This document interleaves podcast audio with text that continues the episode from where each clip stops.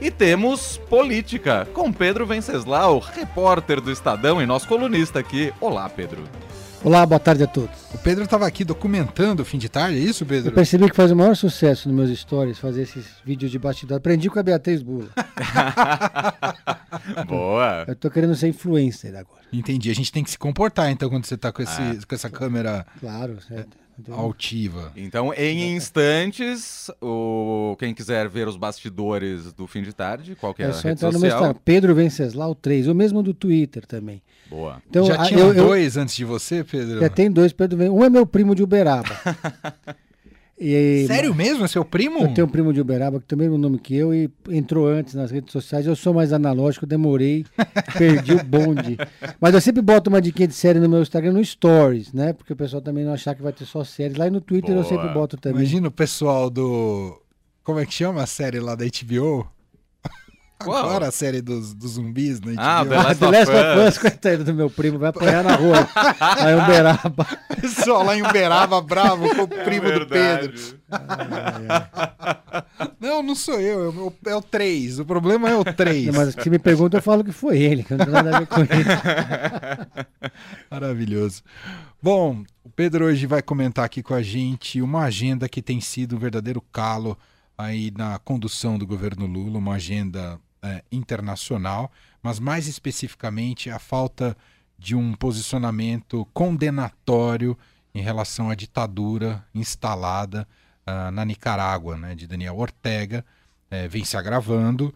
Já era um problema durante o período eleitoral. Lula já tinha problemas para falar sobre isso, tentava suavizar, continua com essa postura e vem trazendo aí prejuízos para a imagem do Lula e do PT. E agora, até na esquerda, existem críticas contundentes também, né, Pedro? O assunto voltou à tona hoje porque o PSB se fez uma reunião da sua executiva em Brasília e tirou uma posição oficial, uma resolução que marca uma diferença muito grande em relação ao PT. Aliás, outros partidos de esquerda já tinham seguido esse caminho, como o PSOL, por exemplo, PDT etc. O PT ficou isolado no campo da esquerda nessa defesa institucional do, da Nicarágua.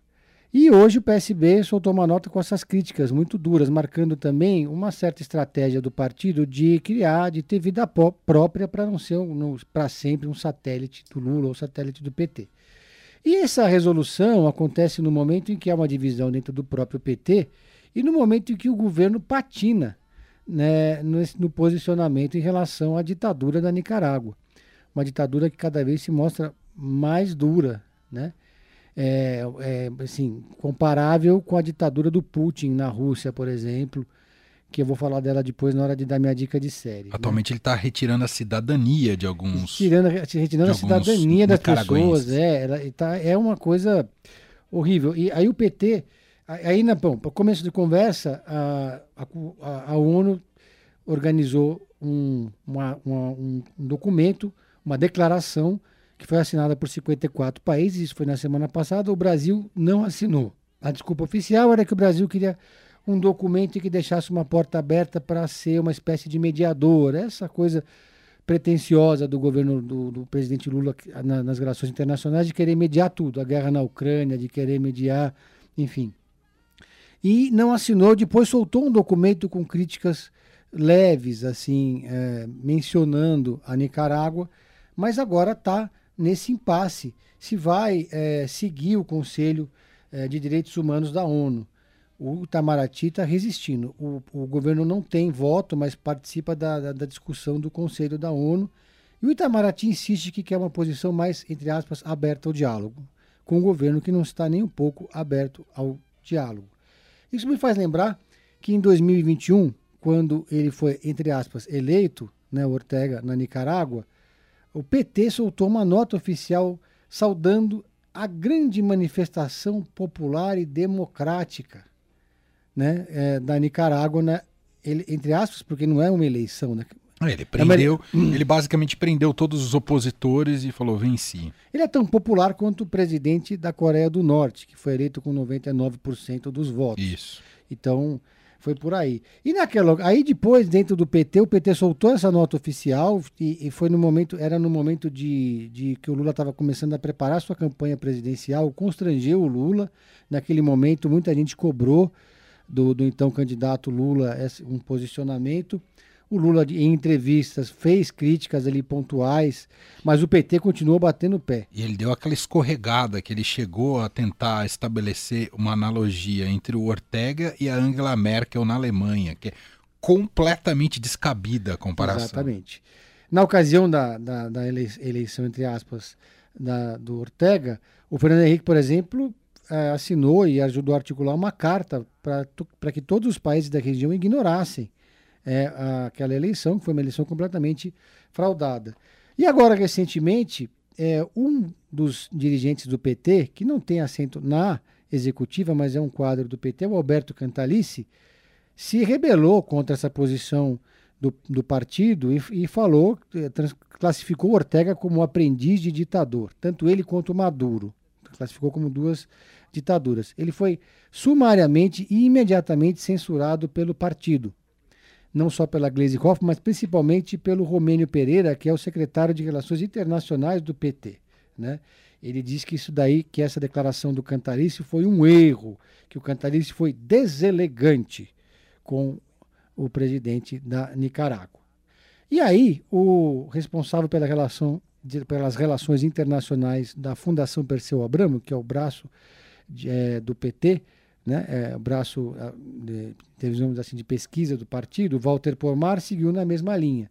Tanto o Romênio Pereira quanto o Walter Pomar, eles são, no espectro do PT, eles estão à esquerda. Eles são das correntes minoritárias, mas são as mais barulhentas. E esses grupos mais à esquerda do PT, que não têm geralmente muita voz nas decisões é, mais importantes da executiva, não tem muitos espaços no governo, mas eles apitam muito na questão das relações internacionais.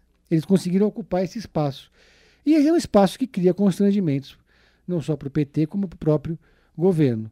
E essa é a situação agora. Então o PT sendo ficou completamente isolado aí nesse debate. É, é, é muito lamentável, porque os fatos são muito, ah, são muito eloquentes em relação ao que ocorre na, na Nicarágua. Vou aproveitar aqui o gancho, viu, Pedro, para dizer que o podcast dessa quinta-feira trata desse tema, o Estadão Notícias, para quem quiser buscar.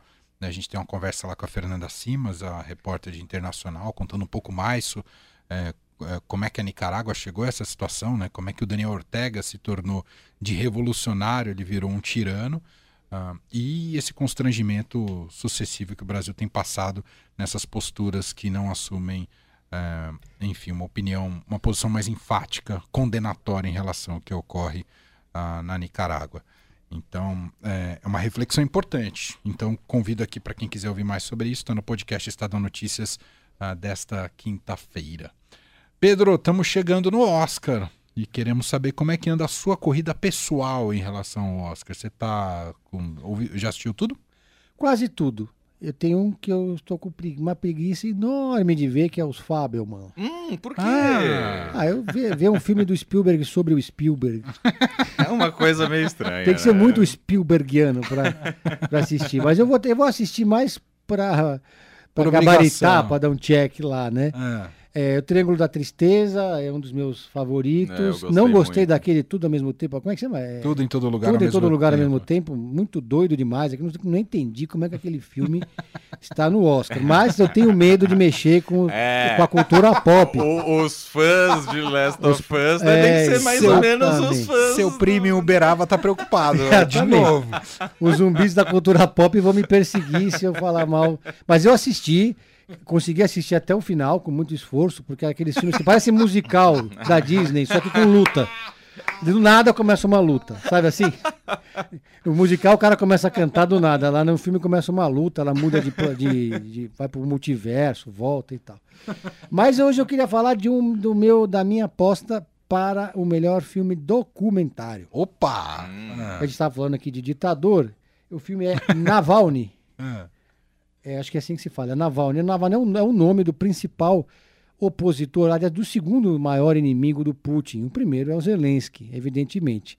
E ele é um, um influencer, um blogueiro russo, que faz que muitas críticas a, ao Putin, que no ano que vem vai ser, entre aspas, candidato novamente, em 2024, vai, vai superar o Stalin, né, como o, o mais longevo chefe de Estado da Rússia, né? É, e, e ele, ele foi um crítico, foi perseguido pelo regime. Foi, houve uma tentativa de assassinato por envenenamento na cueca dele. Nossa. E esse é um documentário que acompanha o Navalny, de, começa com ele no exílio, depois acompanha a volta dele para a Rússia. Tem uma cena que é dele, ele estava dentro de um avião na Sibéria quando ele começou a passar mal por conta do envenenamento. E mostra o quão cruel é o regime do Putin. Putin e o, Ortega estão ali, né? Sim. Lá, inclusive, é proibido, com pena de prisão, usar a palavra guerra. E a imprensa local é completamente chapa branca, né? E usa de fake news para desacreditar todos os opositores do Putin. Então é, é um. É, é um manual do, dos tiranos, né? Exatamente. Persegue opositores, persegue a imprensa, tem ah, os militares ao seu lado, enfim. E é um opositor que poderia vencer as eleições, aí ele voltou e, evidentemente, foi preso por desacato. E o documentário é daqueles documentários de acesso que acompanham, né? Legal. Desde, eu acho que é um dos favoritos, até porque o Oscar também. Quer dar um é, recado geo, político. Exatamente, sempre ah, tem um recado político do Oscar. Verdade. Né? Igual o Al Gore ganhou o Oscar também com o documentário. Eu uhum. acho que por conta também da importância desse momento histórico, e, e também no, ele também tem perguntas difíceis, porque o, o Navalny também teve uma militância na extrema direita, ele participou de alguns eventos no passado dele que o documentário questiona, uhum. né? Mas é, não é um documentário crítico, também não é um documentário chapa branca, é um documentário que mostra a situação uhum. da Rússia hoje e do ditador Putin, que é, é, uma ditadura que, essa eu não sei se o PT apoia ou não, mas provavelmente apoia, porque eles têm uma predileção por... Exato, tem, é outro, outro campo minado, desculpa a analogia, para o PT uh, ah, em relação à Rússia e o conflito com a Ucrânia. Navalny, HBO Max, né? É, desculpa, HBO Max, exatamente. Aliás, quase todos os filmes do Oscar, do Oscar já estão é. nas respectivas plataformas. plataformas tem é. na Amazon, alguns estão na HBO. A Amazon tem dois ali. Uhum. Triângulo da Tristeza tá na Amazon. Não, tá na Prime Video. Ah, na Prime Video. Ah, é Amazon Prime Video. Amazon Prime Video. Ah, eu achei que você estava falando de HBO é. Max, é verdade, desculpa. Amazon, perdão, tem perdão, dois, tem é, toda o, razão, toda razão, desculpa. O, o, o Kung Fu Doidão também tá lá no... Na... Pedro Venceslau, o Beraba tá tremendo. Kung Fu doidão é maravilhoso. Pedro, vai embora pro multiverso. a gente se fala semana que vem. Um abraço. Até mais, abraço Valeu. a todos. Fim de tarde Eldorado, uma revista sonora para fechar o seu dia.